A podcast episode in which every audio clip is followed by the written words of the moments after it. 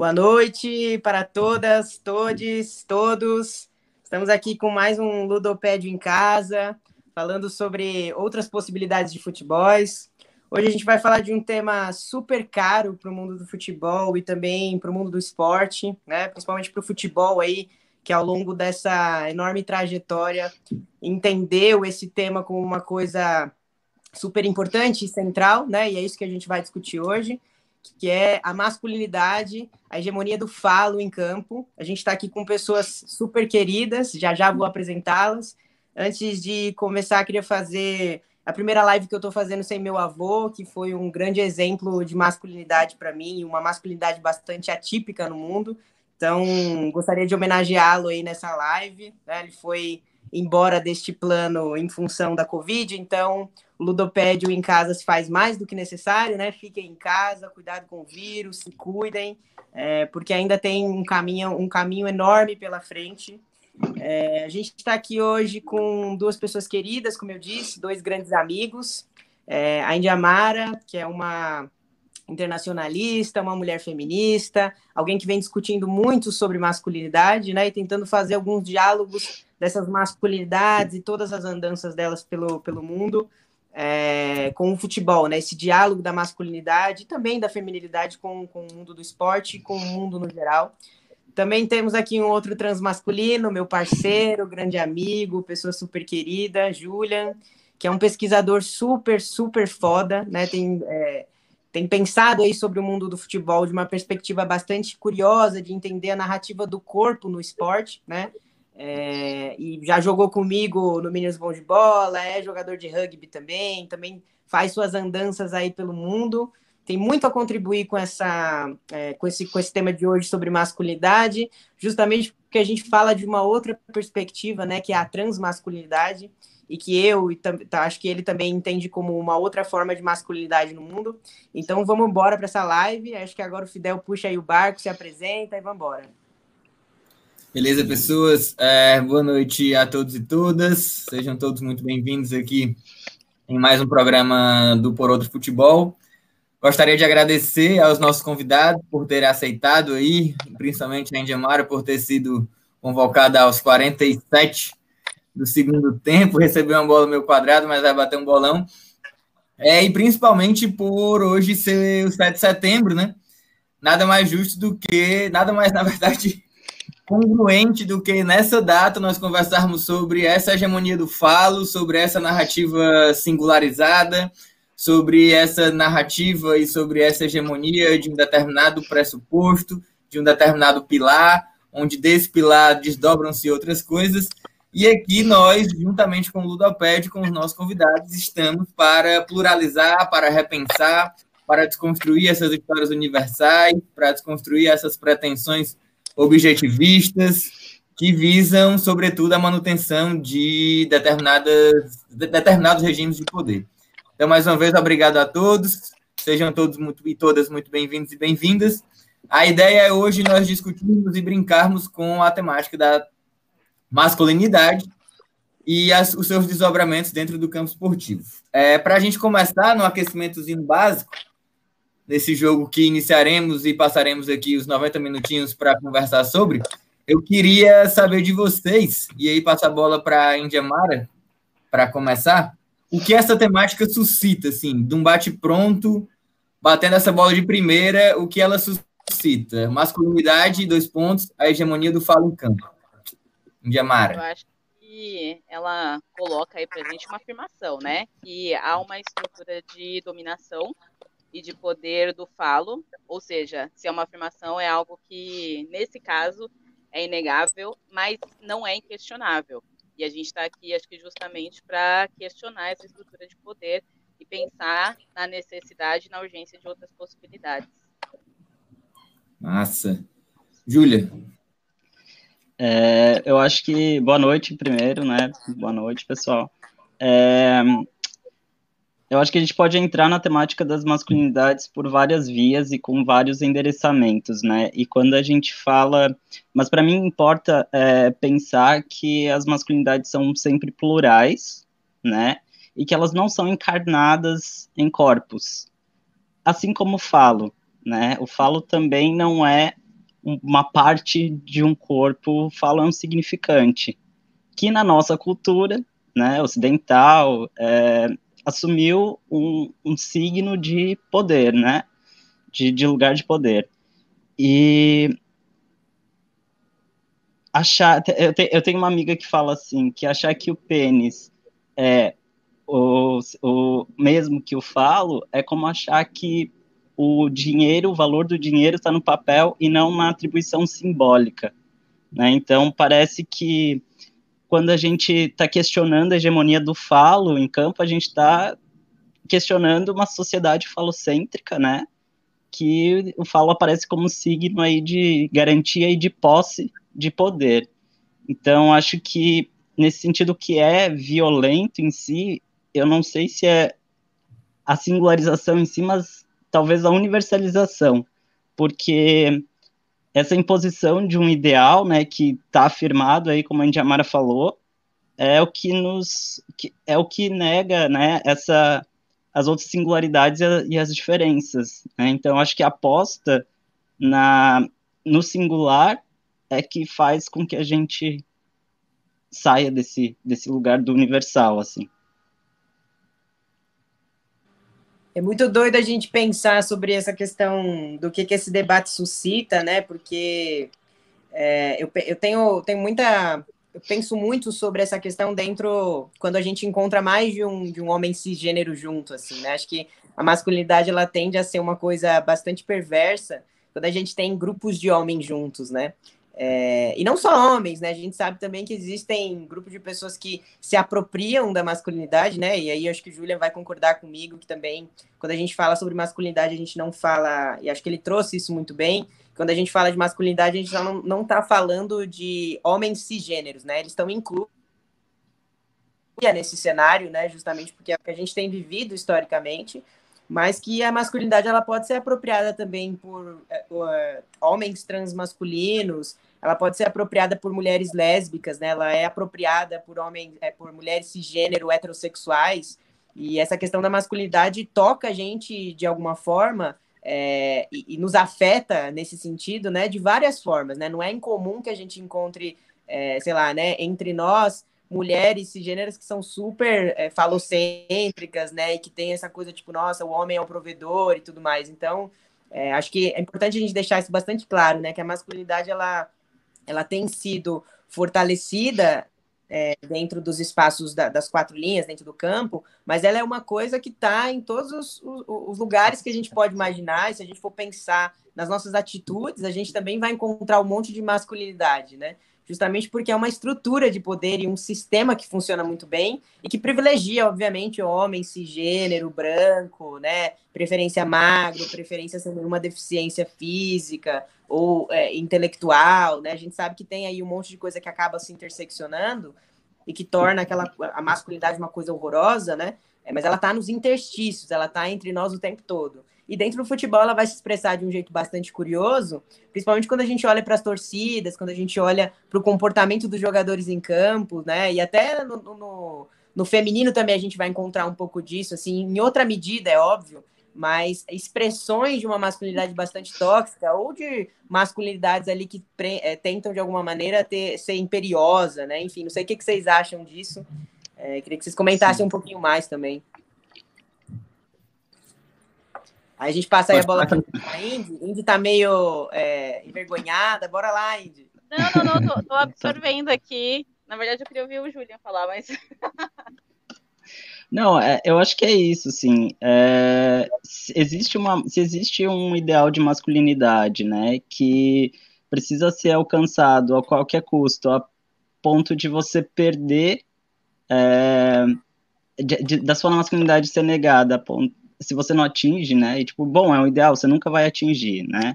Então, é, isso de fato coloca os homens cis hétero majoritariamente, né, num lugar de, de, de rechaçar toda, todas as outras possibilidades, né? Se ele está nesse lugar de, de, de poder, né, ocupando um lugar de poder é, importante ali, é, assumir que existem outras possibilidades coloca em jogo o próprio lugar dele, né? E isso que você falou da, de apropriação de masculinidades, bom, se a gente assume que a masculinidade não não tá no corpo, não é uma essência, não é? Então, sim, né, as mulheres é, se relacionam também, né, de alguma forma com, com as masculinidades, ou enfim, com uma posição subjetiva também, enfim. E é isso, a, a, a sapatão também, né, estão questionando esse lugar da masculinidade há muito tempo, né, de, e, no, e em quadro, em campo, isso, isso aparece também, porque né, tá. a quadra não está fora do, da estrutura social, enfim, ela faz parte, ela é, ela é estruturante também ali, né, das é, você sabe que eu, né?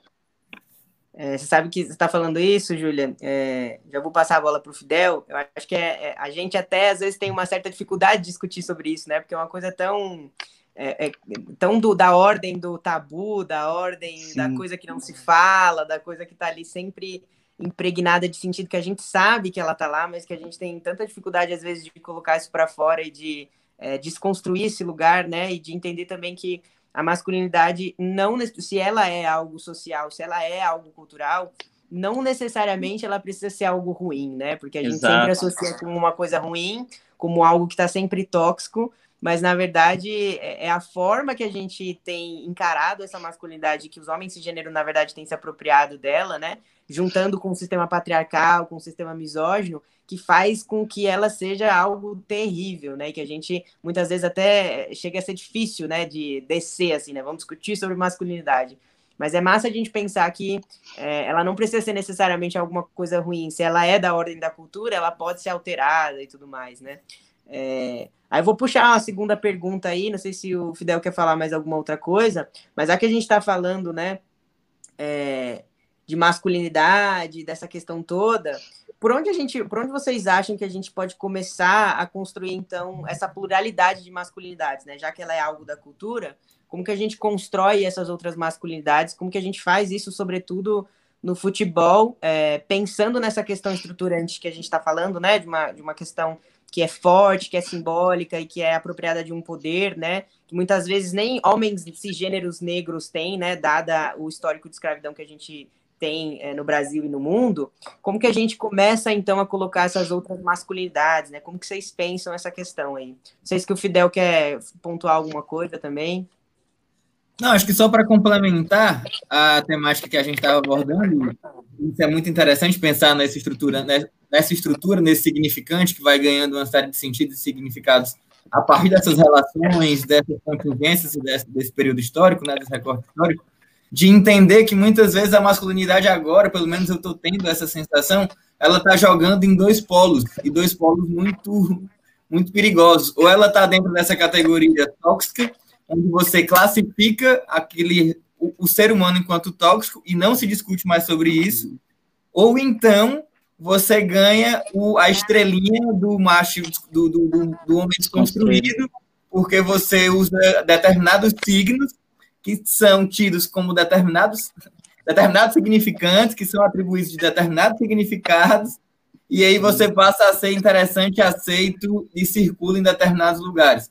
Ou seja, a gente inverte o polo, mas a lógica e o princípio é exatamente a mesma. Sim. Então é muito interessante pensar nesse jogo muito polarizado que a gente está vivendo na sociedade contemporânea, porque muitas vezes a briga, a discussão em si, o debate, a problematização e o progresso na, na argumentação, ele é esquecido para saber quem vai agora dominar e quem vai manter a estrutura tal qual ela foi colocada. Ou seja, a estrutura patriarcal ela é mantida. Só mudou agora o ser que a mantém, mas ele continua sendo um homem, muitas vezes branco, muitas vezes hétero, cis, e toda a lógica colocada, mas agora ele usa determinados elementos que são aceitos, são legais, né? São lacram. Enfim. Mas passo aí a bola para a gente, dando a pergunta do Bernardo, para pensar quais são possíveis, quais possíveis caminhos, na real, a gente consegue pôr a masculinidade em jogo, para que a partir desse jogo, dos conflitos, dos encontros, do contato, nós consigamos aí estabelecer outras formas possíveis. Agora, começar pela Indiamara? Foi o Júlio, né? Então, volta nela. Beleza. Eu, eu acho que, assim, só só do que vocês trouxeram aqui, já dá para a gente ter uma ideia de como conversar sobre essa estrutura, né, que enaltece aí, que quer trazer à luz as masculinidades, como ela é extremamente complexa. Quando a gente vai estudar sobre masculinidades, e muito bem colocado aí pelo Julian sobre essa questão, né, de que elas são diversas, a gente consegue identificar diferentes masculinidades, por exemplo, a masculinidade do, no Brasil é uma, a masculinidade na, na França é outra, a masculinidade nos Estados Unidos é outra, e aí se você vai fazendo os recortes, ela vai afunilando e tendo um perfil totalmente diferente. Então, a masculinidade no Brasil, no futebol é uma, a masculinidade negra no Brasil é uma, e assim por diante, né? Então, ela é uma estrutura muito complexa, mas em todos os lugares, ela ainda assim é a estrutura que mais se aproxima do poder.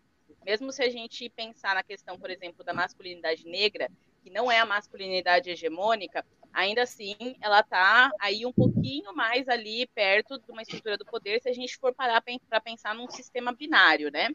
É, e aí, dado a toda essa complexidade, certamente, eu acho que uma das formas que a gente tem de poder empurrar, né, a visibilidade para as pluralidades das masculinidades é, e e compreender como é que essas dinâmicas funcionam entre os homens, entre as pessoas dissidentes né, de gênero, pessoas transmasculinas, pessoas não binárias, entre mulheres, mulheres trans, mulheres cis, é, uma das formas é, inclusive, e aí eu posso estar sendo muito, muito tópica, muito lúdica, mas é até mesmo promovendo encontros como esse que a gente está fazendo. Então, eu, eu, eu, assim, admiro demais. O Bernardo sabe que eu acompanho bastante é, todos esses encontros que vocês fazem.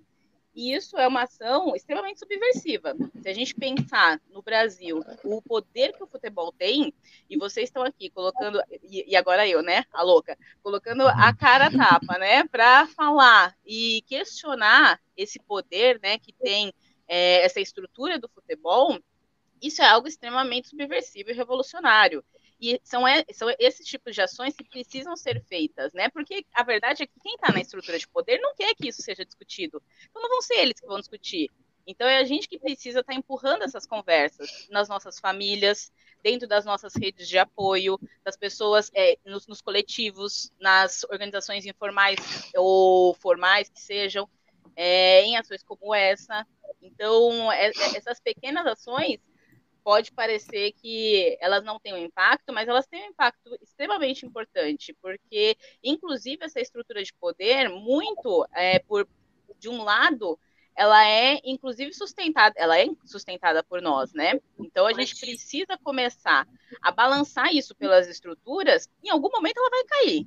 Vai cair, isso eu tenho certeza. Não importa se vai demorar 50 anos ou o que for, mas a gente precisa abalar essas estruturas, porque em algum momento ela vai, vai desestruturar e ela vai ir por terra. Então, parabéns, né, por vocês estarem aí propondo um espaço que é para justamente fazer isso, né, pensar nessa pluralidade de masculinidades e subverter esse sistema.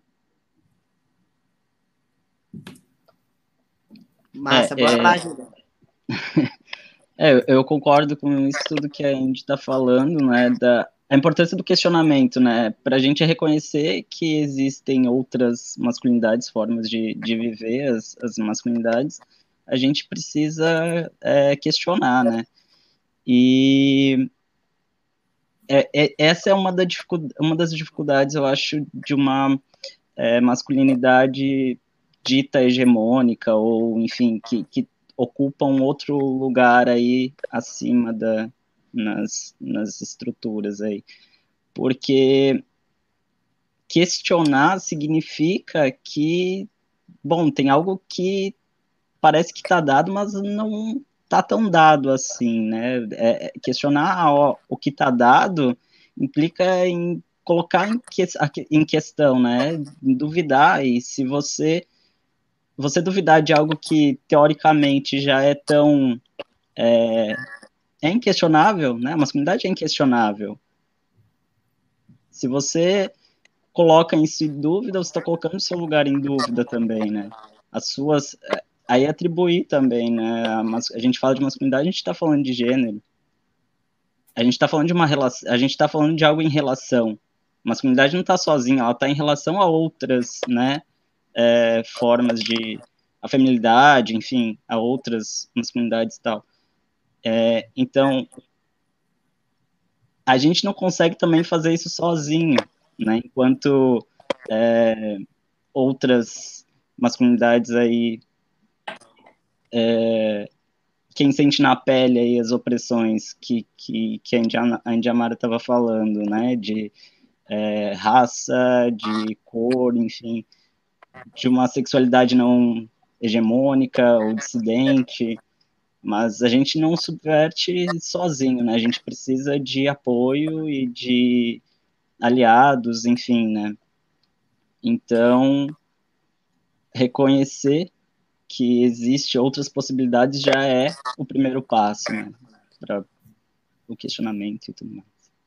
Você sabe que eu tenho. É, transmasculinidade é um negócio tão interessante, tão maluco, né? É, que ela.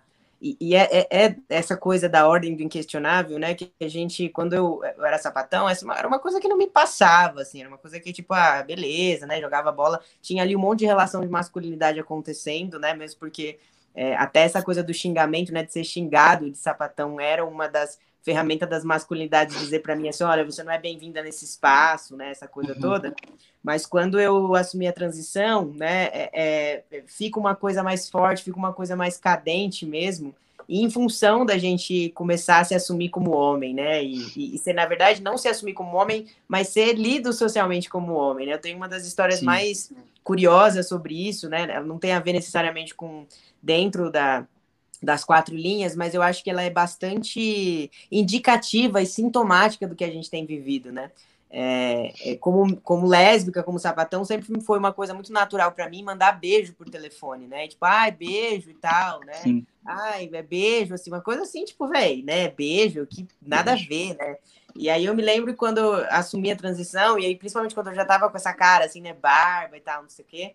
É, eu, eu tava com um amigo, assim, um taxista, assim, adora futebol também, essa coisa é, é bastante, a gente consegue fazer um, uns paralelos curiosos, assim, né, um amigo taxista que ama futebol, toda aquela masculinidade bem pesada mesmo, assim, né, e, e inconsciente, viu, não é que os homens fazem isso puta consciente de que eles estão sendo tóxicos, puta consciente uhum. de que isso não é certo, não, os caras fazem isso sem nem perceber o que eles estão fazendo, né? E aí ele falou assim, comentou por cima, nossa, mas é muito esquisito você ficar mandando beijo, mano. Esse negócio de mandar beijo, tipo, nada a ver, assim, velho, não sei o quê. E aí eu, tipo, no primeiro momento falei, nossa, meu, que que, né, você dá um, você toma uma porrada na cara, e aí você pensa assim, meu, vou parar de mandar beijo, né? Porque não vou mandar beijo, né? Não pode mandar beijo, não vou mandar beijo. E aí era mega esquisito, assim, porque é, é uma coisa que você faz naturalmente, ah, beijo, tchau, né? Dali a pouco você tá tipo, abraço, é, falou, abraço. não sei o quê, e aí você fica é, é esquisito, assim, soa de um jeito super esquisito, uma coisa que você fala, porra, né, que merda, você não poder mandar beijo pro outro cara, que absurdo isso, né?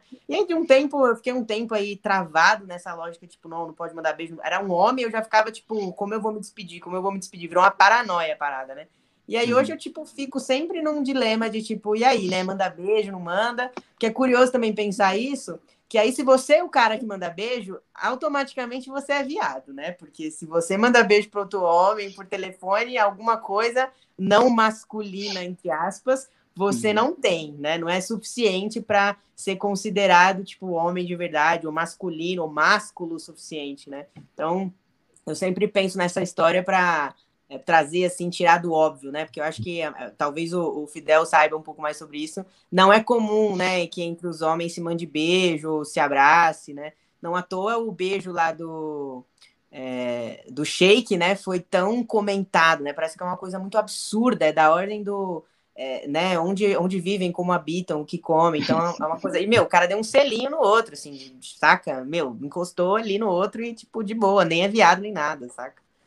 Mas, enfim. Isso é muito maluco, porque é interessante que na, no regime masculino parece que o afeto ele tem, tem uma idade para acontecer, até uma idade para acontecer.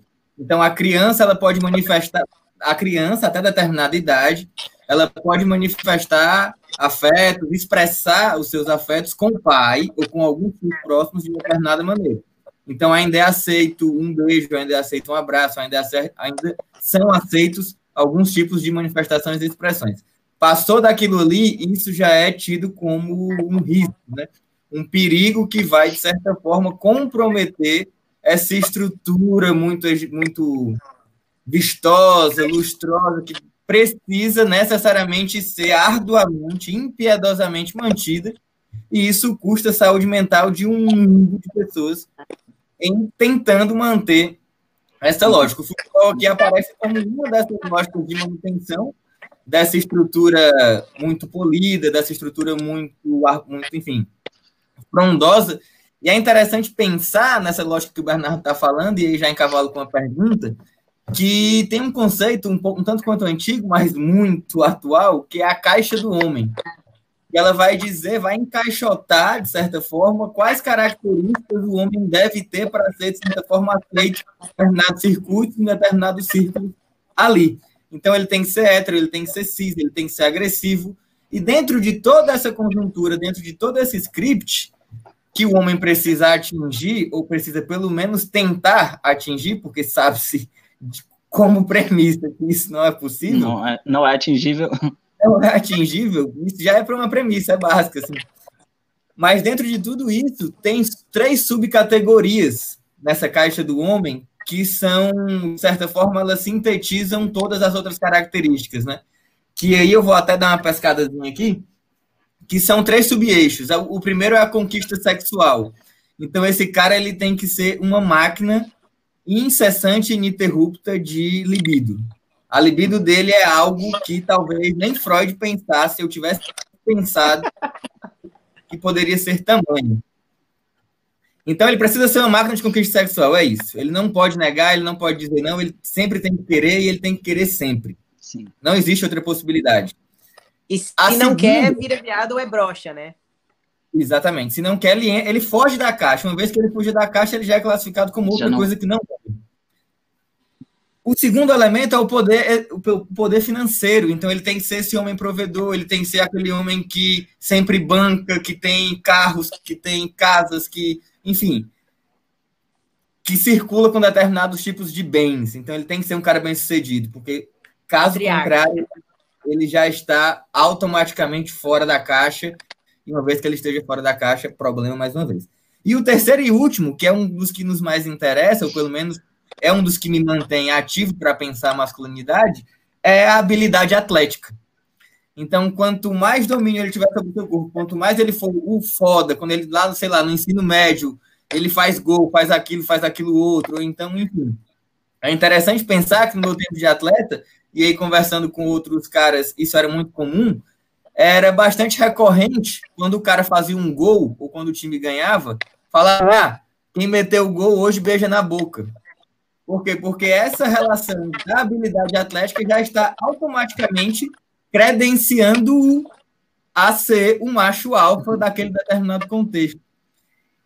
E dentro de todo esse preâmbulo que eu fiz, mas que tem um mundo de coisas para serem debatidas, para nós percebermos como a lógica da masculinidade é uma racionalidade que nos impõe determinadas formas de ser, de pensar e de agir, eu queria saber de vocês, é, a partir dessa construção e a partir dessa caixa do homem e desses subeixos, é como a gente pode repensar e como a gente pode problematizar outras formas de masculinidade que não são escaladas. Aqui, por exemplo, a gente já falou diversas vezes, a transmasculinidade é uma das masculinidades que ela, são, ela é vista, na verdade, com certo receio, porque porque ela vem de outro lugar, e se ela vem de outro lugar, ela não consegue se encaixar nessa caixa, com perdão da redundância. Então, como é que a gente pode ampliar esse jogo e fazer substituições para que outros tipos de masculinidade entrem no campo, entrem em jogo e possamos aí ter uma partida um tanto quanto mais interessante, né? Eu esqueci agora, acho que Indiamara volta, né? Foi Julian, volta em Indiamara. Tanto é, faz. É, eu, queria, eu queria começar também, porque eu acho que nesse, nesse caso, eu estou muito numa posição meio que de denúncia, sabe? Porque eu acho que mu muito disso, né, de, de, desse pensar, ele é algo que precisa estar tá aí com vocês, né? Então eu preciso ouvir do, do Julian, do Bernardo, até mesmo de você, Fidel, de como é a forma que vocês pensam, né? Ou, ou propõem em repensar isso, né? Porque da onde eu tô, é, o, a, o, inclusive a minha forma né, de pesquisar sobre masculinidade é justamente tentar visibilizar e fazer movimentos de denúncia, né, de como essa construção social das masculinidades e das próprias é, feminilidades não faz bem para ninguém, não faz bem para ninguém, está acabando com a saúde mental de todo mundo e tá é um rolê errado assim para geral, sabe? Só que assim no final das contas é, eu, ainda, eu não sou o lado dominante. Né? Então, o lado dominante é o lado das masculinidades. Então, tá ruim para vocês, mas ainda assim é um lugar cômodo porque é um lugar de poder, né? E então precisa se pensar, pensar, né, como que vocês estão dispostos a sair desse lugar a, a, reconhecer os sentimentos de vocês, as fragilidades de vocês, é, coisas que estão matando vocês, porque a masculinidade ela traz uma violência e uma violência que a gente vê no futebol, a gente vê nas torcidas. Se a gente parar para pensar, por exemplo, em casos de violência doméstica, um dos mai os maiores casos de violência doméstica acontecem em dias que tem futebol, né? Então, isso são coisas que, assim, tá, tá, tá matando todo mundo. Vocês estão morrendo por. As pessoas estão. Homens cis, por exemplo, estão morrendo com câncer de próstata, sabe? E, e, entre outras situações. Então, é, eu estou muito no papel de, de denunciar isso, assim, sabe? De dizer que a gente precisa pensar, repensar nessas possibilidades, a gente precisa é, ter homens, homens cis, homens trans, é, pessoas trans masculinas, pessoas trans, e, e, e, todos os dissidentes de gêneros dispostos a pensar é, sobre essas, essas outras possibilidades, porque do jeito que está, não está bom para ninguém, né? Então, acho que eu quis começar mais para trazer um pouco disso, né? Porque acho que eu estou muito na posição meio de denúncia e de dizer assim, olha, por favor, vocês me digam como que vocês estão repensando, porque a gente precisa repensar.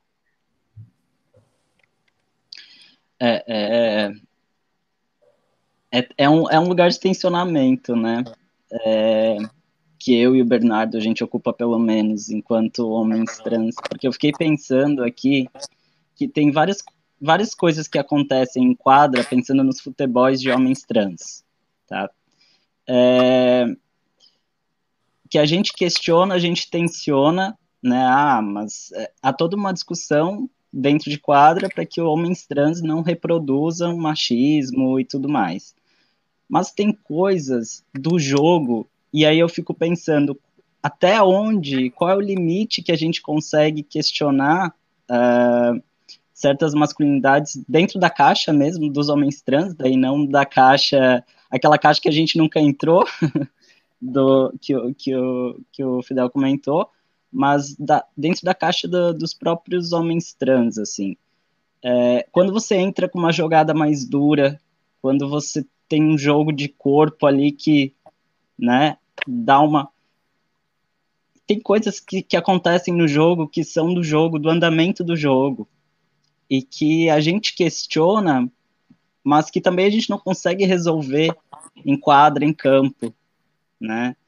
Pensando aqui agora com o que vocês estão falando também, é, que tem muitas questões que a gente precisa questionar e tensionar, mas que nem sempre a gente vai ter de fato respostas ou posicionamentos é, tão claros e contundentes assim para certas questões. É, não sei se é, você sabe que você falando isso, Julia, me veio algumas coisas na cabeça, né? Que eu acho que vale a pena a gente tocar aqui nesse sentido.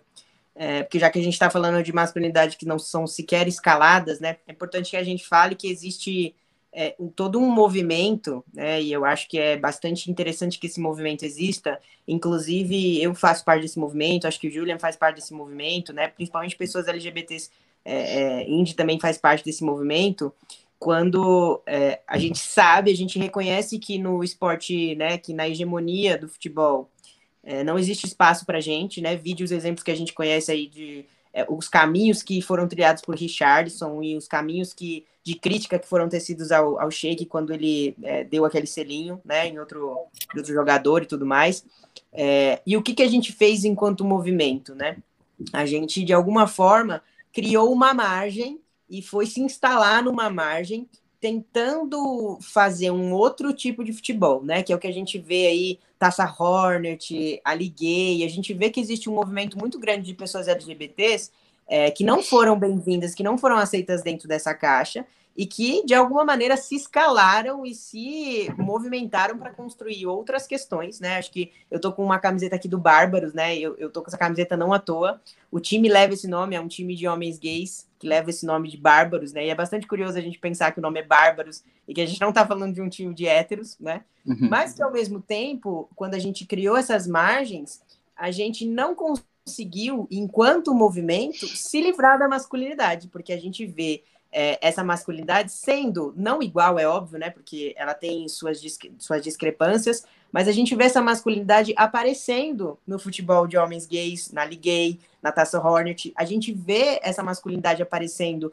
quando a gente tem só homens trans, por exemplo, né? Parece que é uma coisa assim, nossa, né? Jogo de homem trans é maravilhoso, todos são respeitosos. Não, a gente grita, a gente grita e que a gente sabe que a gente tem uma voz agora que tem um outro poder no mundo, a gente se bate, né? Eu já vi treino de homens trans, os moleques saem na mão, né? Porque parece que é uma coisa que isso não vai acontecer é, e não deveria mesmo acontecer, porque é horroroso que aconteça, mas eu já vi duas, três brigas de meninos trans que, meu, ali no calor da emoção no jogo, mano, os moleques começam a se esmurrar como se estivesse no meio da rua, tipo, e é isso aí, é, não gostei da, da, da da sainha que você me deu, isso não se faz, entendeu? Por coisas inúteis, né? E que para mim é, não só reflete estrutura da masculinidade, mas reflete também uma outra coisa que é super importante para a masculinidade, que, é, que eu vou chamar aqui de síndrome de Lancelotti, né? Que é a coisa do cavaleiro, é, é, né? Que a gente ouve muito falar, né? Você tem que ser sujeito homem, né? Se você é sujeito homem, é toda essa coisa mesmo da hombridade, né? A gente ouve muito falar isso, né?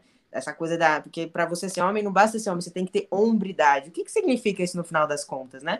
É você reproduzir em certa medida todas essas coisas, independente do cenário que a gente esteja falando. É, não é porque a gente está num cenário de homens gays que a gente não vai ver isso se reproduzindo. É óbvio que é uma outra masculinidade, mas ela também precisa ser questionada, né? O que eu não vi acontecer nesses movimentos de homens, de, de homens gays, nesses movimentos de ligas é, para homens, né?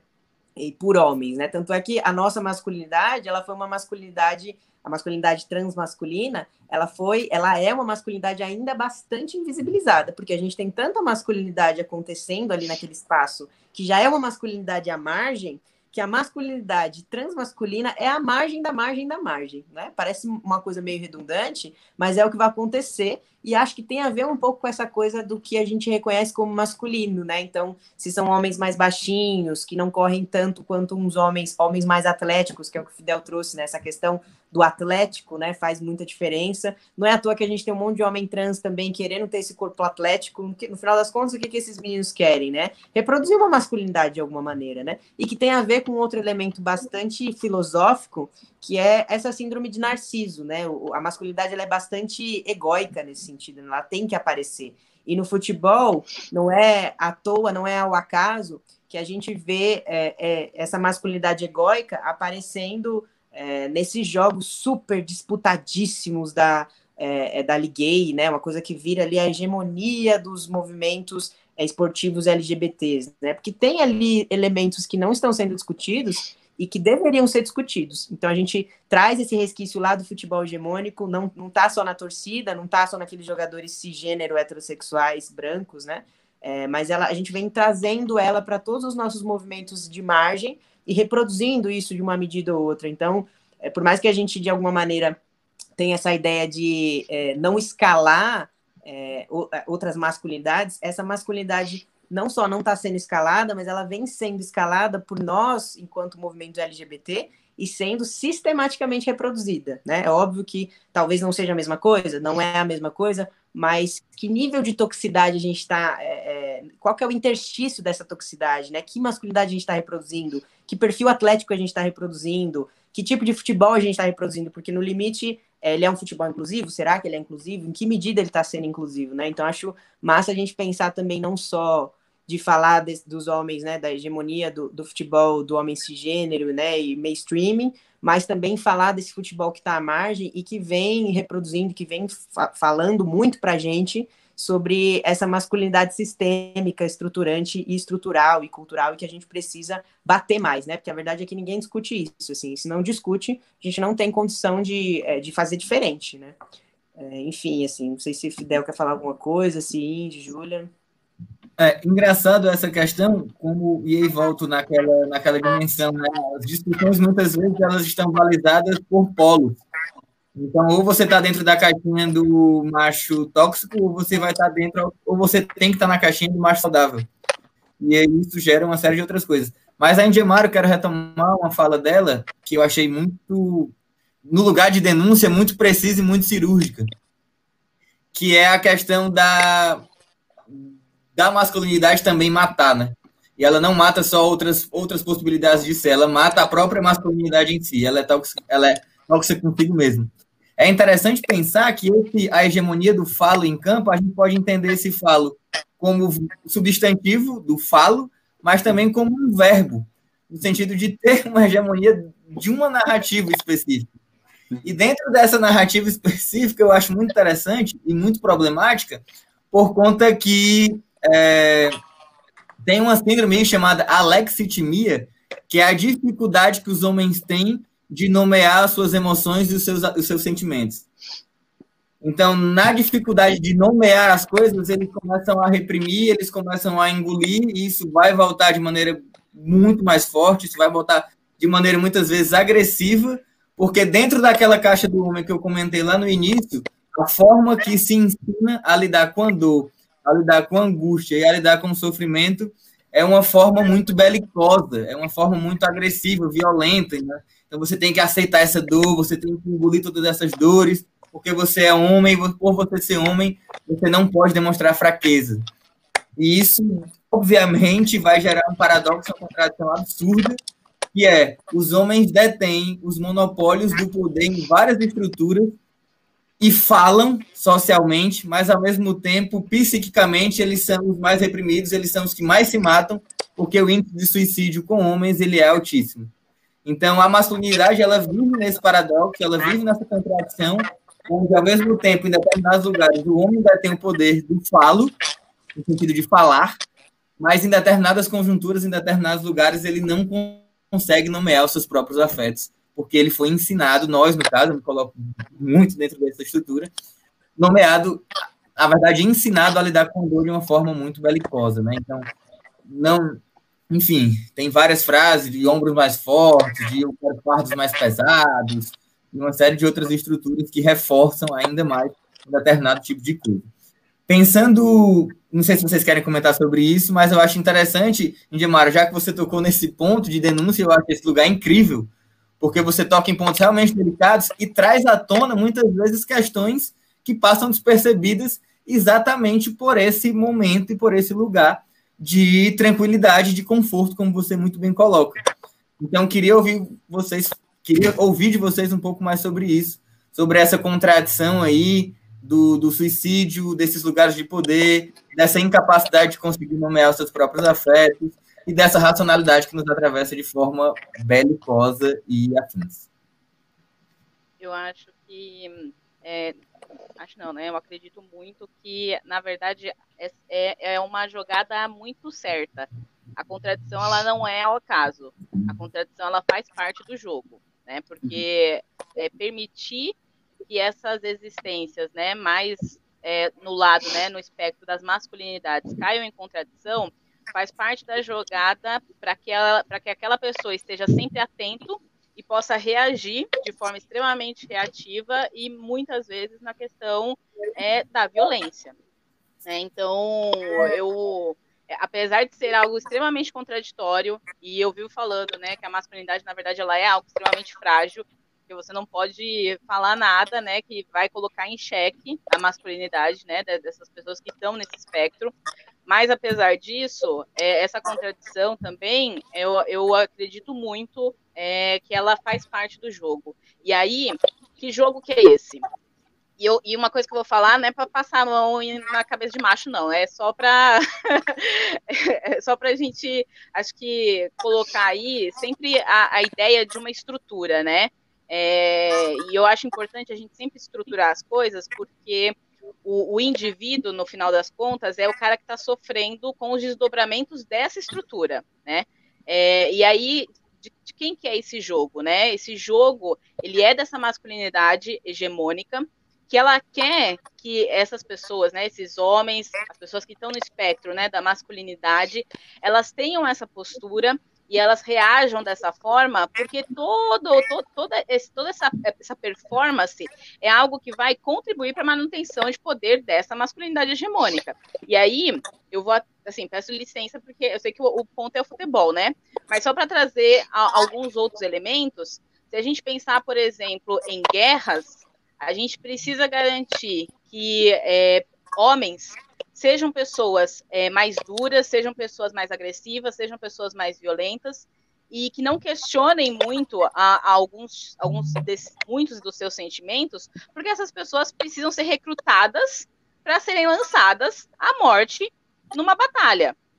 Se a gente pensar é, em outros processos é, de estruturas políticas, é, o jogo de poder político, o jogo de capital e entre outros, é, é, ele, ele quer que, a, que, nós tenhamos essas performances, né? Então, não, não, a contradição ela não é o acaso, a contradição ela é pensada. E, e por isso que a gente precisa estar cada vez mais empurrando essas, essas discussões, fazer com que homens e pessoas que estão nesse espectro do, trans, do, do das masculinidades reflitam muito sobre essas questões, né? reflitam, se permitam, se permitam viver é, outras possibilidades, potencializar outras habilidades da sua vida é, que não sejam só assaltadas na violência, na agressividade, é, na, na, na, introspectividade, porque isso também é muito louco, né? Porque o, o ser masculino ele é o ser da dominação de espaço, né? Mas ao mesmo tempo ele também é o ser que está ali totalmente fechado para qualquer outro tipo de diálogo. Então, é, é, necessário, esse diálogo ele é um diálogo urgente, porque está todo mundo aqui meio que quase sendo massa de manobra de interesses muito maiores do que a gente possa imaginar. É, eu acho que esse, esse lugar né, do, do não falar sobre as dores e, é, é o lugar de infringir a dor também, né? Enquanto eu suporto, eu infrinjo a dor no outro também, né? Pela mesma. E acho, acho que nem é uma contradição também, porque é um lugar de falar de, e um lugar de silêncio, né? Não falar da dor, não falar do sofrimento, é um silêncio que diz, né? Que está dizendo desse lugar que, tá que é insustentável e que vai explodir em, em, alguma, de alguma maneira em algum outro corpo, né? Contra outros sujeitos, contra outros corpos, contra outras. É, isso é muito louco, porque ao mesmo tempo que explode lá, tem várias microexplosões internas também, e isso vai gerar todo esse Sim. jogo que vocês muito bem colocaram. É, pessoas, mais uma vez, chegamos aqui aos 48 do primeiro tempo, então é hora de um breakzinho rápido para comentar, dar alguns recadinhos e solicitar algumas gentilezas de vocês que estão nos assistindo. Caso vocês ainda não tenham curtido o canal e ainda não sigam o canal do Ludoped, por gentileza, sigam, façam essa, deem essa força para nós, para que nós continuemos aí a estar tá divulgando, a estar tá pensando essas questões que são muitas vezes excluídas aí do diálogo mainstream do futebol, para que isso continue de certa forma gratuita. O intuito do Ludoped não é angariar fins e fundos com essa divulgação científica, mas sim pensar, trazer essas questões mais uma vez para a superfície, colocar o futebol para jogo a partir dos seus, das suas, dos seus entreveiros e dos seus vesperos. Então, curte aí, segue, ativa o sininho, curte o Instagram também. E como prova dessa nossa, desse nosso compromisso com a divulgação científica, com e roubo uma frase da, da Engemara que ela fala que por mais que o futebol ele seja o foco, aqui o futebol basicamente ele é um ponto de partida para que a gente pense outras formas sociais de se, de se agir, de se sentir, enfim. É, para mostrar desse nosso compromisso, vou fazer aqui uma pesca, porque são muitos eventos. E aí amanhã teremos o Ludopédio em Casa, especial Clássicos Brasileiros, na rivalidade RIPA, com Mid Flores, militante paysandu e antifascista, e Aline Freitas, pesquisadora. Então, caso vocês se interessem pela temática, assistam. Caso não se interessem conheçam alguém que possa se interessar, divulguem, porque vai estar fazendo uma gentileza tal qual. É, a partir de quarta-feira, agora, vai ter a primeira jornada nordestina de pós-graduação do grupo RENEME, Rede Nordestinas de Estudo em Mídia e Esporte. De quarta a sexta, uma série de programações, uma série de, de temáticas, uma série de mesas que também vão colocar o futebol para jogo a partir de outras perspectivas e a partir de outros âmbitos. Então, só recapitulando, amanhã é, Ludopédio em casa com os clássicos brasileiros. Começaremos aí com o Remy Paysandu, com Midi Flores e Aline Freitas. E de quarta a sexta, uma jornada para se pensar o futebol sobre outras vias. A primeira jornada nordestina de pós-graduação do Grupo Renem. Eu, enquanto nordestino, parabenizo, valorizo, assistirei e participarei dessa, dessa empreitada e desse, desse jogo, dessa partida, ainda que seja na arquibancada, porque acho que todas essas propostas e todos esses elementos são muito válidos e muito bem-vindos. Quanto mais falarmos, já dizia Mano Brau, quem não é visto não é lembrado, então a gente precisa aí colocar essas coisas à tona e colocar o futebol no espelho, né? Onde ele forçar a fita, se olha que a gente precisa repensar uma série de outras coisas. Então, Bernardo, é, quer dar continuidade à nossa rede? Ah, eu quero sim. Primeiro dizer que contratem o Fidel, gente. O melhor jabá que você terá por aqui, entendeu? O bicho faz assim, ó, vai tecendo todas as teias e tipo, nossa. Se fosse eu assistindo, gente, seguiria todas essas pessoas do canal do Toped para ontem, entendeu? o melhor jabá que você vai ver em todos os tempos. É, mas brincadeiras à parte, é, vocês estão falando uma coisa tão doida assim, né? Que, e, e, aí vou retomar uma coisa que o Julian falou e que eu acho que é fundamental que a gente toque nesse assunto, né? Que a masculinidade e, e todas as coisas, na verdade, né? Elas nunca estão sozinhas, elas estão sempre em relação a alguma coisa, em relação a uma estrutura, né? Então, eu acho que a gente, quando fala de. É... Tô aqui, gente, vocês estão me ouvindo? Sim. Sim quando a gente fala de masculinidade, a gente necessariamente está falando de feminilidade, né? É, e em certa medida, como que a gente consegue, então? Eu vou fazer essa pergunta para vocês e a gente discute ela, porque eu acho ela super complexa, mas ao mesmo tempo super necessária é, para a gente tentar vislumbrar a perspectiva de mudança, é, de como a gente vai agir, de como os árbitros têm agido, de como a gente, enquanto jogador, tem agido, como a gente, enquanto torcedor, tem agido, né? Que é como que a gente inclui a feminilidade na construção de uma outra masculinidade, né? Sem que essa masculinidade, embora a gente saiba que tem as suas intenções, é, sem que essa masculinidade seja confundida com sexualidade, né? Porque a gente sabe que tem um paralelo importante aí, mas que não necessariamente uma coisa deveria falar sobre a outra.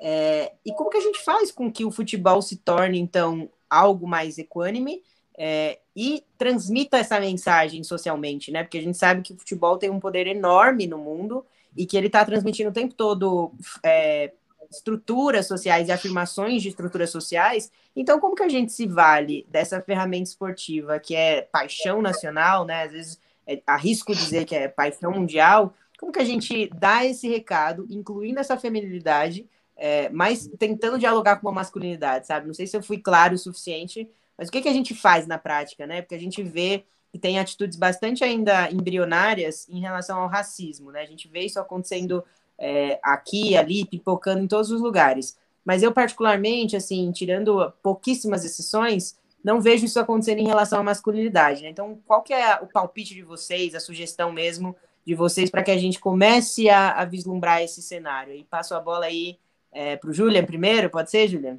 Vamos lá. É, é, uma, é uma boa pergunta, porque masculin, as masculinidades, é, uma delas, pelo menos, né, a hegemônica, ela se constrói no rechaço da feminilidade, né? Então, essa masculinidade precisa negar tudo que é feminino.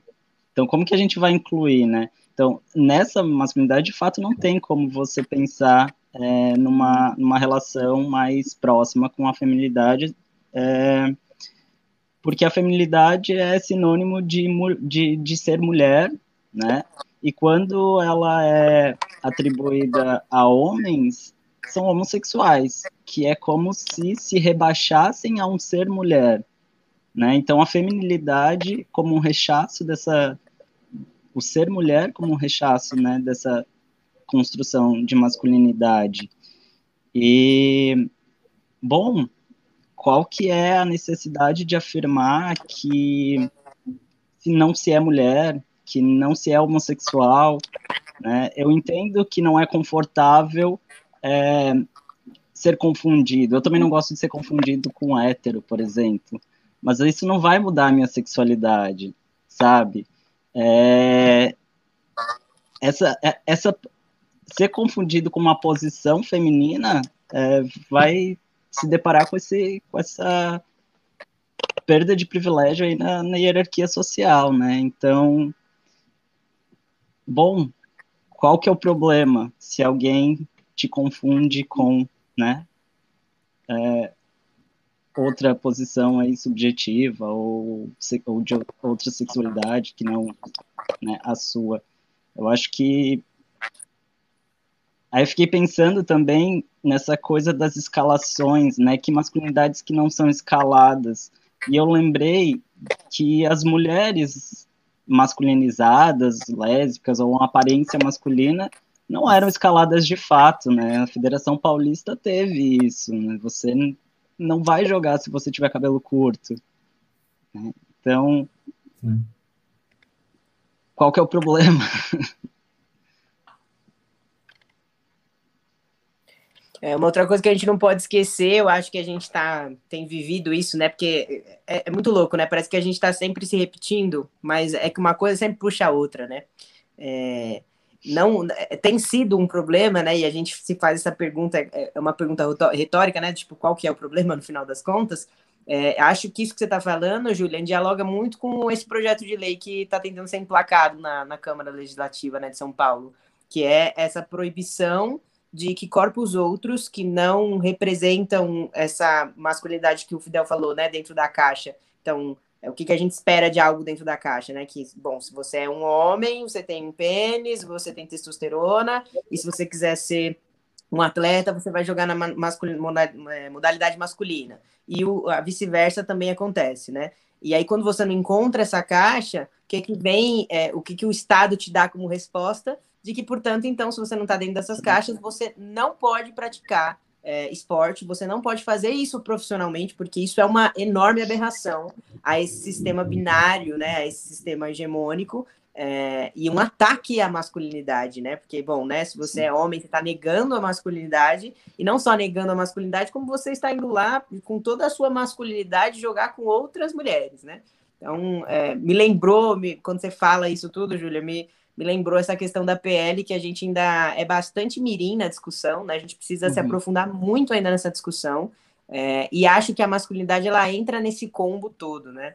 Enfim, aí passo a bola para a Indy. Não Depois... sei, Júlia, se você quiser falar alguma coisa. É porque daí você, é, você, você foi falando e fui pensando também. É, que me parece que no fundo, no fundo, essa PL é, ela só quer reafirmar um preceito de inferioridade biológica de mulheres cis. É como, porque é, se, se a gente assume que pessoas trans, né, existem e podem, podem jogar, há toda um, uma estrutura normativa do esporte que vai precisar ser repensada, e é uma estrutura que está sendo mantida há muito tempo, é, a muitas custas, né? Porque as pessoas trans não entram no esporte agora. Não é uma novidade, né? A gente, desde, pelo menos dos anos 70, antes ainda, né? A gente tem pessoas é, trans aí tensionando esse lugar normativo do esporte, né? E aí eu fiquei pensando também, bom, o rugby num time LGBT inclusivo. Ele é inclusivo porque não é só LGBT, tem héteros também. É, é uma coisa aberta, mas ela, mas é inclusivo as, as diversidades em si, assim. E é muito difícil entrar em campo com meião rosa, por exemplo, e os outros times ficarem desconcertados por causa de um meião, né? Aí quando o time começa a imprimir uma, um certo ritmo, um certo dá trabalho, os, opo os, os oponentes majoritariamente, né, homens cis hétero, é, começam a jogar sujo, porque como é que você vai perder um jogo de rugby para um bando de viado de, de meião rosa, né? Essa, essa ideia de não existir o um mínimo de feminilidade ali é, para ser confrontar, para confrontar essa masculinidade, né?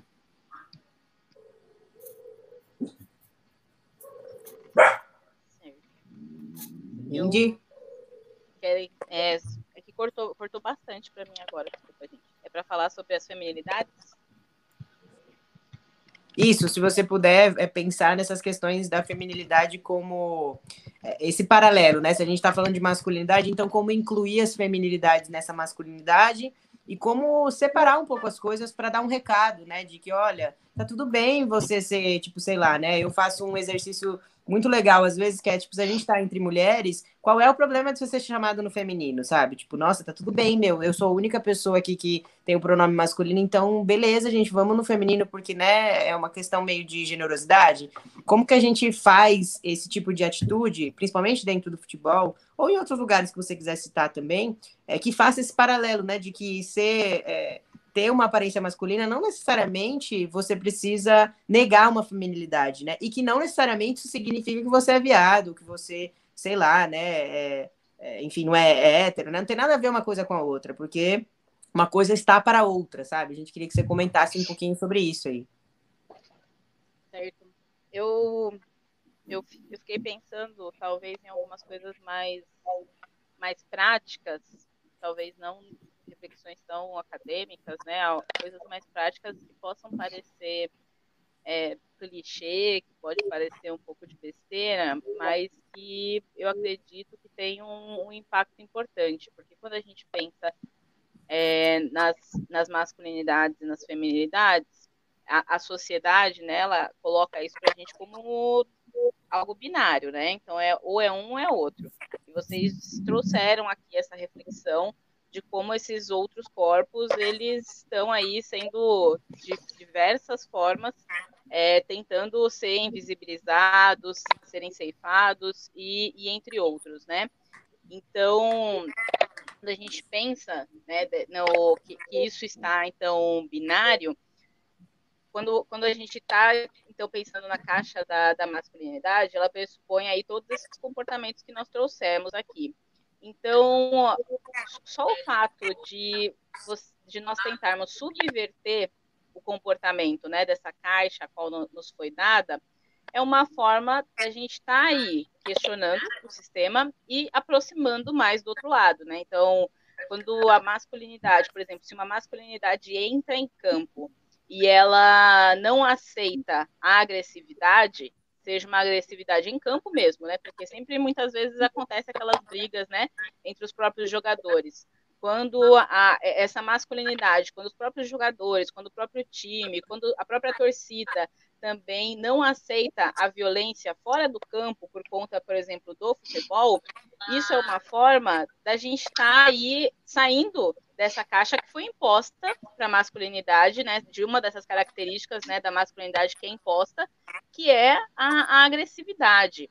Se a gente pensar em possibilidades de tentar trazer para o campo, de tentar trazer para a torcida, de tentar trazer para o diálogo entre times né, e entre o futebol, de algo que seja mais pautado no afeto, você já está aí subvertendo essa masculinidade e, e, e automaticamente você está se aproximando, então, mais da, da feminilidade, né? Porque a sociedade está dizendo, então, que essas coisas elas não se conversam.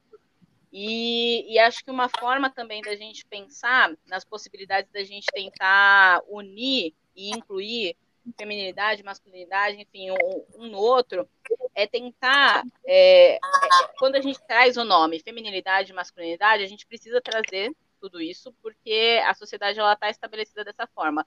Mas a gente precisa começar a pensar, é, por exemplo, em habilidades, né? Dependente de qual seja o lado, né? Masculinidade ou feminilidade, pensar que nós temos habilidades que são as habilidades desde o lado do, do afeto até o lado do ser assertivo e, e entre outros, que estão inerentes na nossa vida. Né? E são habilidades que todas as pessoas podem desenvolver. Né? Então, se a gente começar a pensar em toda essa, essa estrutura social é, e tentar deixar ela um pouco de lado e evidenciar quais são as nossas habilidades, isso também são formas da gente subverter, então, essas, essas duas caixas e fazer com que elas vão é, comecem a se conectar, né? De, de outras formas. Pô, muito bom. E aí vocês abriram um, um leque de, de, possíveis e grandes problemáticas que são muito caras e interessantes para essa discussão e para esse debate. Mas eu pensei aqui um para tentar fazer um paralelo com a pergunta anterior, que quando a gente está falando de futebol masculino, é interessante que vocês, no início da nossa conversa, falaram assim: não, o grande problema é a tentativa de uma narrativa única, né, de hegemonizar tudo e essa pretensão universal. E é interessante quando a gente fala de futebol masculino, parece que todos os masculinos, com as aspas, estão inclusos. E a gente já viu aqui por várias vias e por várias perspectivas que não. Algumas elas passam a ser invisibilizadas e é interessante. A masculinidade hegemônica precisa dessa masculinidade outra para se afirmar enquanto masculinidade hegemônica. Senão, não tem como você se colocar. E a partir disso, é, duas coisas. Primeira, uma, isso eu estou pensando assim, reincidentemente, que muitas vezes eu percebo que as discussões elas estão tentando bater não na estrutura em si, mas tentando adequar corpo a essa estrutura que já está posta, que já está fadada a um sucesso que a gente já viu que está causando problemas.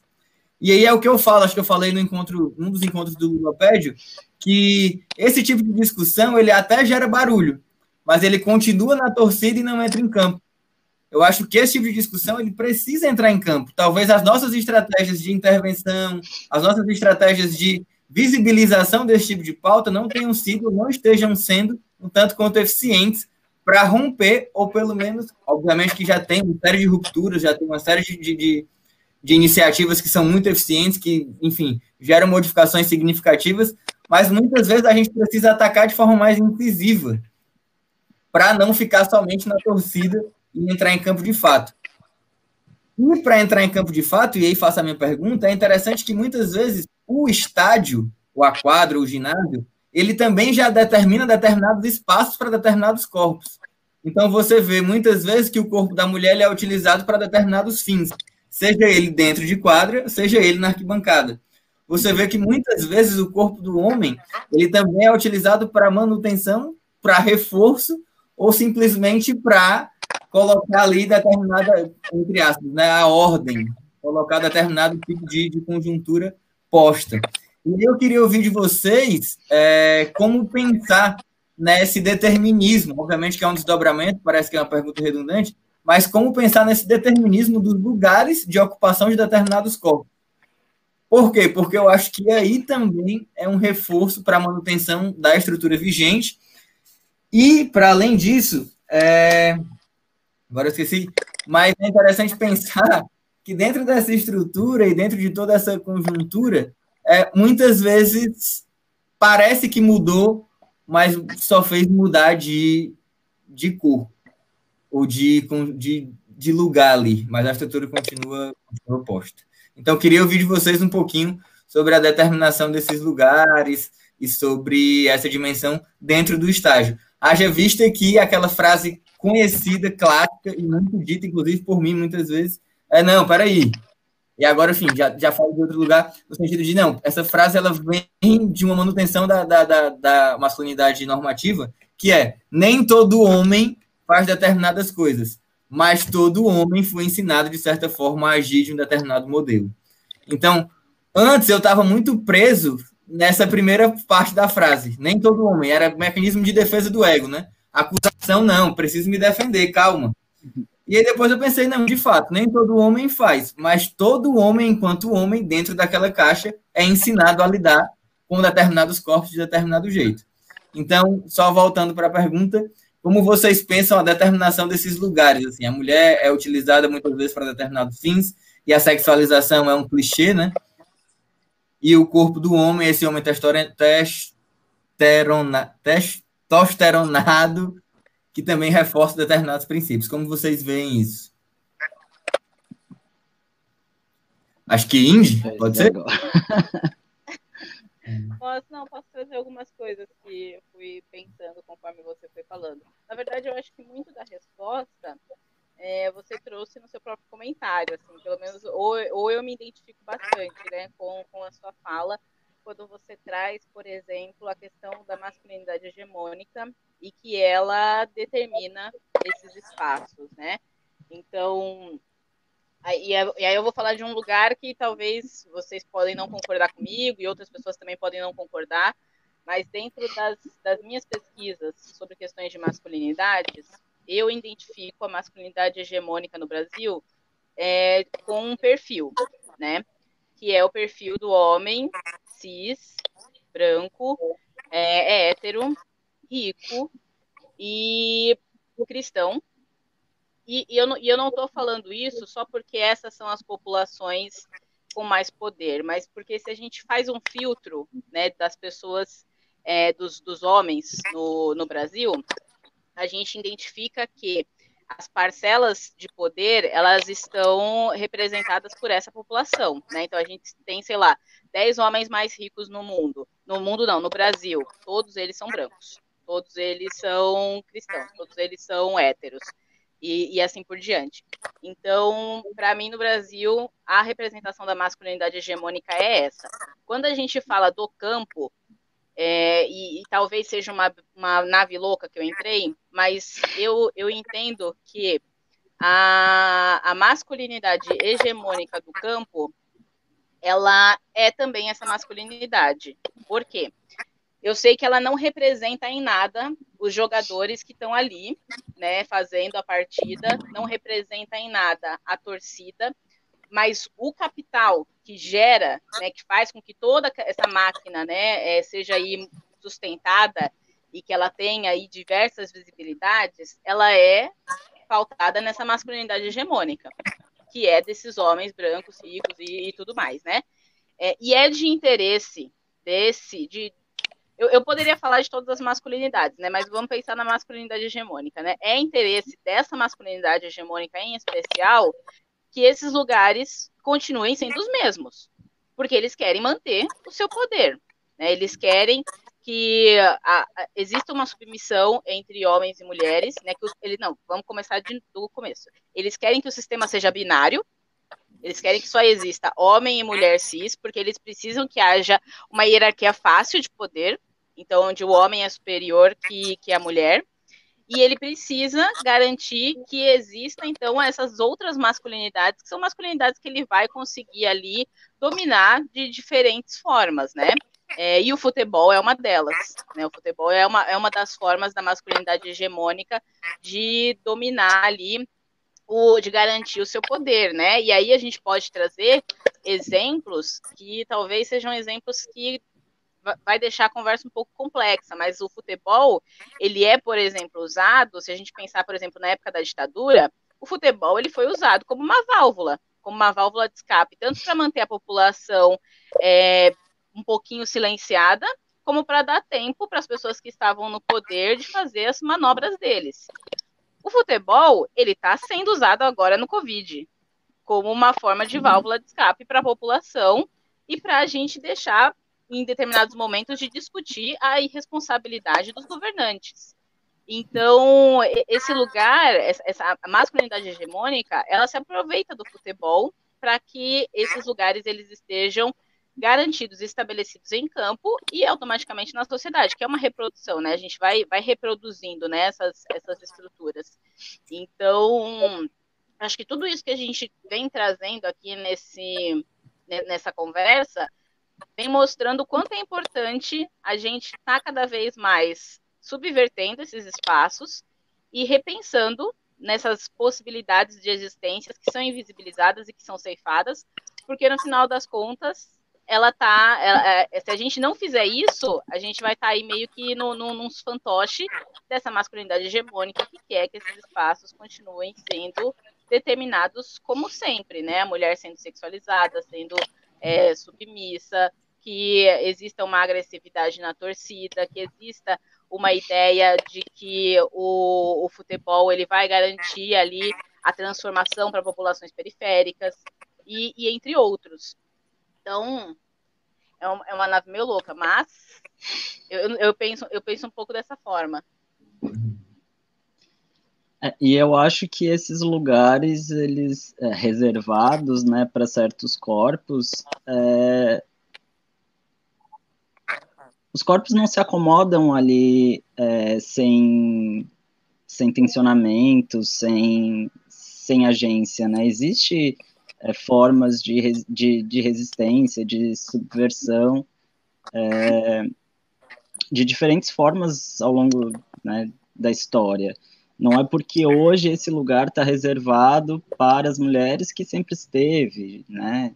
É, pensando no futebol. Né? É, teve um momento em que as mulheres jogaram no Brasil. Né? A, a professora Silvana traz isso, né? Silvana Gellner traz isso com, né? em outros momentos que é, antes da proibição, né? Se jogou futebol é, antes do decreto-lei, né? Depois teve interdições, outras formas de interdições, mas esses lugares é, sempre, sempre, sempre são tensionados é, pelas, pelas pessoas, né? Não são. Acho que isso é importante também, pensar que existe subversão e resistência e tudo mais. É, você sabe que vocês me lembraram de uma coisa, e aí eu vou vou falar aqui uma pergunta que eu vi do Ailton, né? Que ele pergunta sobre. Já, fez, já fez a pergunta há um tempão, né? Mas não aparece pra gente.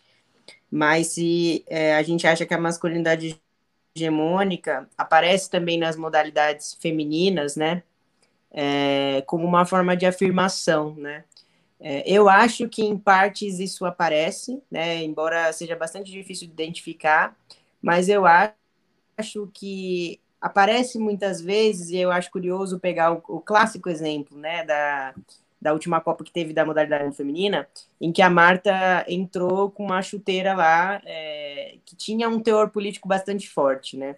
Então, ao mesmo tempo que eu acho que tem uma certa masculinidade hegemônica aparecendo ali, né, é, consigam existir, consigam dizer, ó, oh, a gente joga tão bem quanto, né? Então, às vezes tem até uma certa arrogância saudável, né? De dizer, ó, é, a gente consegue driblar homem, a gente consegue fazer igual, né? Não, não sei se igual, mas em certa.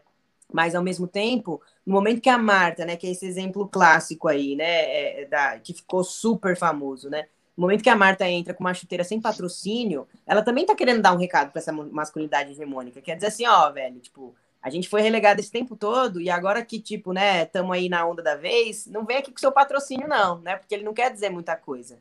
Ele, enfim, inclusive, ele aparecer só agora não significa muita coisa pra gente, né? Porque o que a gente precisa é de patrocínio nas categorias de base, é que as meninas consigam jogar futebol e consigam tornar isso uma profissão, que a gente tenha tanto reconhecimento quanto, que no nosso brasão apareça de fato as, as estrelas que a gente conquistou e não as estrelas que foram conquistadas na modalidade masculina, né? Daí a gente pode ter uma série de desdobramentos, né? Então, eu acho que sim, aparece uma modalidade hegemônica, mas ao mesmo tempo eu acho que a gente vê essas manifestações de, é, de, outras, de outras feminilidades, de, de, de, uma recusa mesmo da masculinidade hegemônica, aparecerem em pequenas atitudes. A gente só não dá esse nome, né? mas de alguma maneira ela, ela tá aparecendo ali, ela tá querendo dizer alguma coisa e que fala e dialoga mesmo com esse pano de fundo da masculinidade hegemônica de tudo que a gente está chamando de hegemônico aqui, né? E que aparece dentro do, do futebol. Não sei como é que vocês veem isso, mas queria que vocês comentassem um pouquinho sobre isso.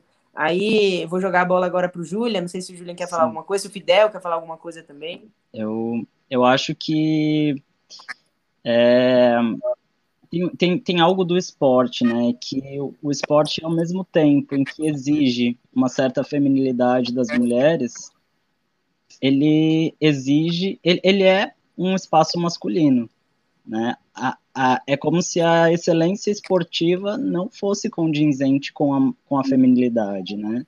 Isso, em relação aos corpos, o, o as formas de treinamento, né, de, de é, suportador, enfim, exercícios que massacram mesmo, né, o corpo e tudo mais.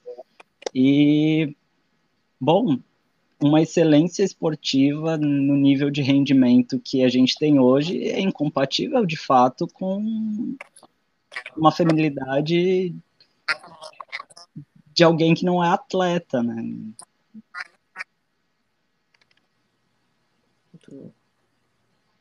Indy, quer complementar? Eu, na verdade, acho que eu estava pensando numa outra coisa. Se você quiser complementar, aí, ou eu falo outra coisa. Nada, vamos embora, pode ir. Não, porque eu acho que eu, eu concordo muito com a fala do Julian, com a fala do Bernardo, principalmente, acho que alguns elementos que o, que o Bernardo trouxe é, são coisas que eu também identifico, né, e acredito que existe em algum nível, né, essa, essa reprodução, é, mas que há também aí um processo muito forte de, de resistência, né, e de subverter aí todos essas, todos esses essas estruturas, né? e até mesmo acompanhando individualmente, né, as jogadoras, principalmente em redes sociais, eu também identifico é, é, essa, essa performance, assim, sabe, mais de resistência, de crítica, de denúncia, e, e eu espero muito que, que esse seja o caminho, e que seja um caminho que é, em algum momento seja comprado aí pelos homens, pelas masculinidades, pelas pessoas que estão no espectro, né, mais das masculinidades, porque num futuro, que eu espero que seja um futuro próximo, eu gostaria muito de ver, por exemplo, o futebol feminino e outros futebols né, existendo, é, existindo, futebols inclusivos e entre outros, mas que eles não estejam a serviço do capital. Ou seja, que eles não estejam aí tão a serviço da masculinidade, dessa, dessa hegemonia, né, dessa estrutura de poder. Eu não quero que o futebol feminino, que os futebols inclusivos estejam é, sendo visibilizados porque eles estão dando cada vez mais grana para determinadas pessoas, né? Então eu espero que esse caminho aí de, de resistência seja um, um processo aí da gente poder tecer é, novas possibilidades para todas as pessoas. Mas pegando esse gancho que vocês foi interessante que os dois comentaram e já iniciaram, ensaiaram aí uma narrativa a partir disso. É, até então, nós fizemos esse exercício de suspeita. Então, suspeitamos que essa estrutura tal qual que o futebol está colocado, ela parte de determinada racionalidade. Racionalidade é essa operacionalizada pelo machismo e ancorada pelo patriarcado. Depois dessa suspeita, fizemos algumas denúncias da própria estrutura, da própria lógica de invisibilidade, da própria forma de manutenção de determinado poder. E essa, e essa forma de manter determinado poder se desdobra em várias perspectivas, mas eu gostaria de inverter essa bola lá para o outro lado e passar e tentar entender, então, a partir dessa suspeita e dessa denúncia, como o futebol poderia nos ajudar a repensar e o que é que ele tem a contribuir para nós repensarmos essa masculinidade, sobretudo, ou seja, para visibilizar esses outros tipos de masculinidade. E mais do que isso, é, como pensar outras masculinidades possíveis dentro dessa estrutura que nós já vimos e já suspeitamos, já fizemos algumas denúncias, que ela é tão sólida, que ela é tão rígida, mas ao mesmo tempo, como diria um filósofo alemão do século XIX, Friedrich Nietzsche, ela é oca. Então ela é muito vistosa, mas a gente percebe algumas rupturas. Por mais forte que ela seja e por mais bem sustentada que ela pareça ser, nós percebemos que tem determinadas estruturas que têm algumas fraturas e que têm algumas fissuras. Então, mais uma vez, invertendo essa bola lá para o outro lado, como pensar masculinidades possíveis dentro dessa estrutura e, por sua vez, como utilizar ou como se apropriar do esporte, do, esporte, desculpa, do futebol como um ambiente potente, candente e caro para se repensar esses tipos de masculinidade.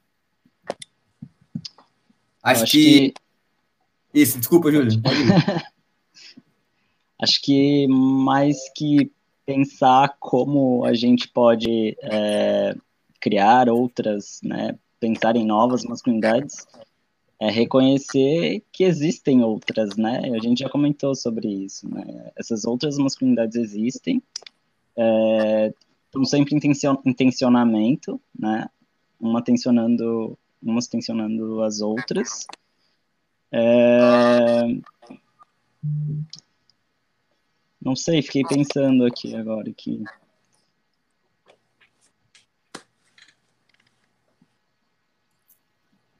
Indy. Que... É, eu, para mim, o futebol ele é óbvio um espaço de, de potência, né? Ele é um espaço aí que ele está movendo nações, que ele para nações. Então, ele é um espaço que ele tem muita, muita potência. Então, ele precisa ser um espaço, pensando em Brasil, precisa ser um espaço de inclusão, porque é, muito do que nós vemos no futebol, é, além dele ter naturalmente, né, o show do futebol, ele ter um, ele fazer parte, né, do cotidiano das pessoas, ele não faz parte desse cotidiano só em forma de, de, de ver, de assistir, né, mas a gente trouxe aqui, né, de como esses comportamentos eles são desdobrados também, né, que, que sai ali, né, do, do futebol e eles são desdobrados. Então, esse espaço do futebol, se a gente pensar que esse espaço é, possa ser um espaço, por exemplo, inclusivo, e, e, pensar o efeito que ele vai ter também, né, com essa potência de desdobramento, nossa, isso assim é, um, é uma possibilidade de transformação incrível, né? E da mesma forma que existe essa potência no futebol, há uma potência na diversidade e na pluralidade. Quando a gente pensa é, em diferentes existências, quando a gente pensa em diferentes performances né, de se viver, a gente está pensando em diferentes habilidades, em diferentes possibilidades, em diferentes potências que podem agregar a toda essa potência do futebol, né? Então, pensar no futebol como um espaço inclusivo é pensar em fortalecer o próprio futebol. Então, acho que a gente precisa é, tentar levar isso para as pessoas, né? fazer com que as pessoas compreendam isso. É, é, é, é um movimento difícil, porque como o futebol está pautado né? nesse, nesse poder dessa masculinidade específica, essa masculinidade específica vai ter uma resistência para sair desse lugar, né? Mas a partir do momento em que a sociedade compreender que a gente pode, inclusive, somar e deixar o futebol mais potente, se a gente tornar ele inclusivo, eu acho que sim, né? do jeito que brasileiro, que muitos brasileiros gostam de futebol, a gente só, só, só sairia bem. Você sabe que vocês foram falando isso e eu lembrei de coisas bastante importantes assim que eu acho que na verdade, o, o, futebol ele já é esse lugar, né? E ele, ele tem sido protagonizado por coisas muito importantes e que a gente sabe que é um trabalho de formiga, muitas vezes a gente sabe que é um trabalho não de muitos, né? É, é uma luta muito contínua mesmo, né? E que vai falar também de muitas pessoas que fazem esse trabalho. É, e aí quero fazer uma, uma referência, uma referência aí a, a, ao trabalho da Era Bonfim, da professora Silvana e de tantas outras que já vêm discutindo essas questões, de não só é, projetar um futebol daqui para frente, mas também de contar é, as histórias de jeitos diferentes, né? Porque a gente sabe que a história também tem uma hegemonia da masculinidade, tem uma forma hegemônica e falocêntrica de ser contada, né?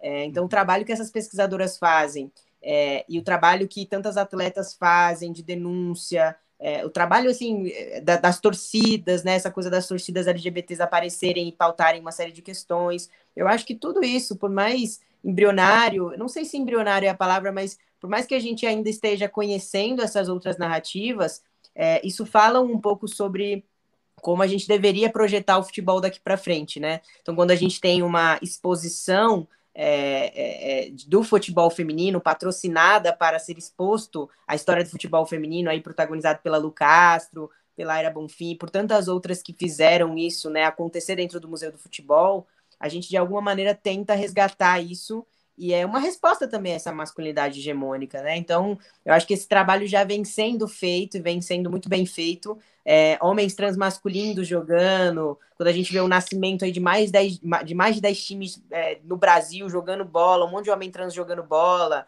de pessoas gordas jogando bola, né? É, o futebol paralímpico também protagonizando uma outra espécie ali de, é, de inclusão no futebol. Acho que a gente pode citar milhares aqui, né? Mas acho que de alguma forma isso, por mais ainda que seja pequeno diante de, do tamanho dessa hegemonia e dessa estrutura toda, ele é essas pontadas mesmo, né? E essa insistência que coletivamente a gente faz para que o esporte seja de fato de todo mundo, né? E aí eu vou citar uma referência de uma professora da física que eu conheci recentemente, uma mulher trans também da física, que ela fala assim: "Eu acho que a gente tem que fazer um futebol em que caibam todos os futebols, né? E acho que a gente, ainda que não tenha essa consciência plena, a gente vem fazendo esse trabalho, né? É bastante bonito que esse trabalho eh, esteja sendo feito, que a gente tenha eh, esteja discutindo isso, porque acho que tudo isso junto é, comunga para que a masculinidade hegemônica caia definitivamente por terra, né? E que outras masculinidades possam florescer a partir dela porque de fato ela não contempla ninguém. Acho que a grande moral da história aqui dessa live é que a masculinidade hegemônica contempla um ou outro, né? É, e que se ela não contempla ninguém, portanto a gente tem que derrubá-la e construir outra coisa no lugar, né? A partir dela, né? Porque a gente não se constrói a partir do nada, né? É a partir de não querê-la que a gente vai construir alguma coisa diferente, que a gente faz essa tentativa, embora seja um negócio meio que tipo é difícil, né? Desempregnar mesmo, é um negócio que está tão na nossa raiz que a gente tem que fazer uma separar mesmo o que, que é raiz boa, o que, que não é raiz tão boa e um trabalho terapêutico profundo também, né, de construir outra coisa. E é óbvio que a gente, gente não é projeto de prontidão, e a gente vai errar pelo caminho de um jeito absoluto, é, mas acho que é, é, isso, assim, né, a gente lembrar desses pequenos, dessas pequenas pessoas que fazem esses trabalhos não tão gigantescos, né, é, quando a gente vai pensar em comunidade, mas que são importantes para construir essa história maior aí, quem sabe de um dia a hegemonia não ser tão poderosa assim, né. É isso. Bernardo, é, pegando esse gancho, Bernardo, mais uma vez, e aí já nos encaminhando pro, para o fim. Pro final. Infelizmente o jogo acaba, né? Ele, na verdade, ele dá uma pausa e amanhã já continua com o Ludoped em casa. É, gostaria de agradecer muitíssimo. Não se preocupe, eu vou passar a palavra para vocês ainda para as últimas os últimos comentários, mas gostaria de agradecer muitíssimo a presença. Obrigado, Julian, obrigado, Indiamara, obrigado por ter aceitado, obrigado por ter trocado essa ideia massa. Obrigado por, nesse dia 7 de setembro, como eu iniciei, bastante simbólico, onde por muito tempo e ainda persistentemente uma narrativa única, a europeia, sem a participação do povo. A gente vem aqui falar e botar o futebol para jogo e pensar em outras narrativas possíveis, pensar na pluralidade disso, questionar e denunciar essa sede de totalização, essa sede de universalização, porque eu acho que muitas vezes essa prepotência e essa soberba toda acaba causando danos não só é, da ordem do capital simbólico, mas também temos uma participação especial lá no Júlio. No final. É isso. É, eu acho que essa, esse tipo de, de, hegemonia, esse tipo de, de, de, comportamento, ele denuncia a sua própria, as suas próprias fragilidades, haja visto esse projeto tão tão imenso que se predispõe a ser. Então, mais uma vez, obrigado. Obrigado, Bernardo. Obrigado, Ludopete, pela oportunidade. Passo a palavra para vocês, para, enfim, os comentários finais. É isso. Legal. Obrigado também é, pelo convite, pela, pela discussão, né? E, bom, eu acho que é isso, é entender que os nossos corpos, as nossas vivências, né, não hegemônicas ou dissidentes ou dissonantes existem há muito tempo, não é uma novidade, né? Eu chego, eu cheguei no futebol, no, pelo futsal, na verdade, eu cheguei pelos times de homens trans, então antes disso não era uma coisa que passava pela minha cabeça. É, então acho que é isso, né? A partir do momento em que existem outras possibilidades de, de, de praticar, né, em outros, uma pluralidade, aí, uma diversidade de, de times e de corpos e tudo mais, isso se abre para outras experiências também, né. Então, obrigado pela, pelo debate, pelo, pelo convite, e sigamos aí é, fortalecendo novos futebols ou outros. Queria agradecer também, né? Obrigada, pessoal, pela oportunidade. Obrigada a quem acompanhou, né? Quem está aí acompanhando a gente. E acho que a gente trouxe aí temas muito complexos, é, coisas também que a gente vê com frequência, mas acho que o, principal talvez seja a gente compreender que isso não, não, não pode ficar só na angústia, né?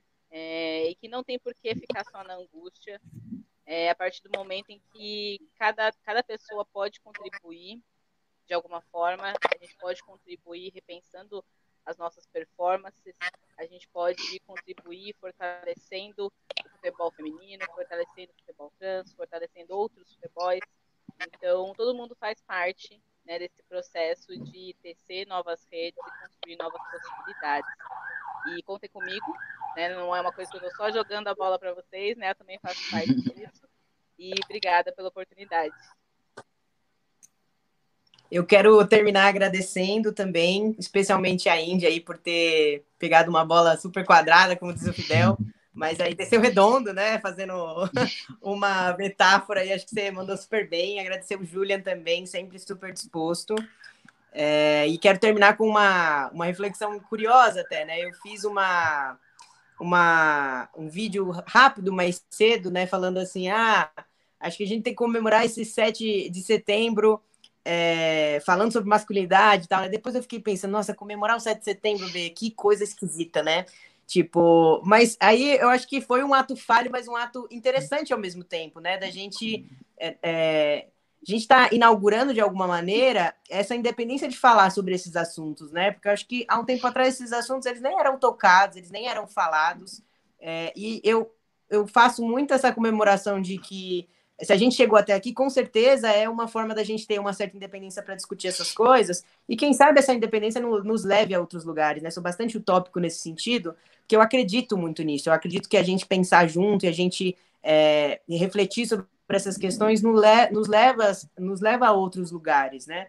Por mais que a gente tenha poucas pessoas discutindo sobre isso, né, junto com a gente, por mais que a gente tenha pouca aderência, né? Eu acho que a aderência de um, de um público que vai discutir sobre um, um, jogo específico é muito maior do que a aderência de uma discussão como essa, ela ainda assim é um processo de dependência e não um ato falho, né? Um processo de da gente entender essa necessidade de discutir, é, de saber que é um tema complexo para caramba e que nos afeta, né? E, e, e afeta diretamente de um de alguma maneira, é, mas que é um processo incipiente, né? Então, não à toa eu e o Fidel, a gente pensa aí em continuar com essa discussão por mais um tempo, porque ela é uma discussão necessária, e tentar trazer outras vozes para essa discussão tão necessária e tão ainda pequena, né? A gente é mirim mesmo nesse sentido de é, não se discute muito isso por aí, né? Essa broderagem está tão grande, tão grande, que a gente não, se, não discute isso, né? E que é difícil discutir isso. Então, é, só deixo aí meu agradecimento a vocês, é, agradecimento ao Fidel também, né? A gente faz um corre danado por isso tudo.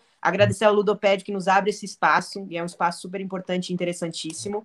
É, e só minha gratidão a vocês, e que a gente possa trazer mais gente transmasculina para discutir isso, que a gente possa trazer mais mulheres para discutir isso, é, e que a gente fala, se não apropriado completamente disso, porque né, nossas andanças são muitas e muito multifacetadas, mas que a gente se disponha a, a remexer mesmo esse, esse bando de coisa que precisa ser remexida, né?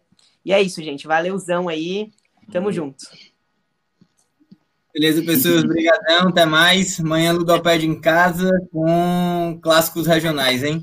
Um abração, segue o Ludo e vamos que vamos. Obrigado.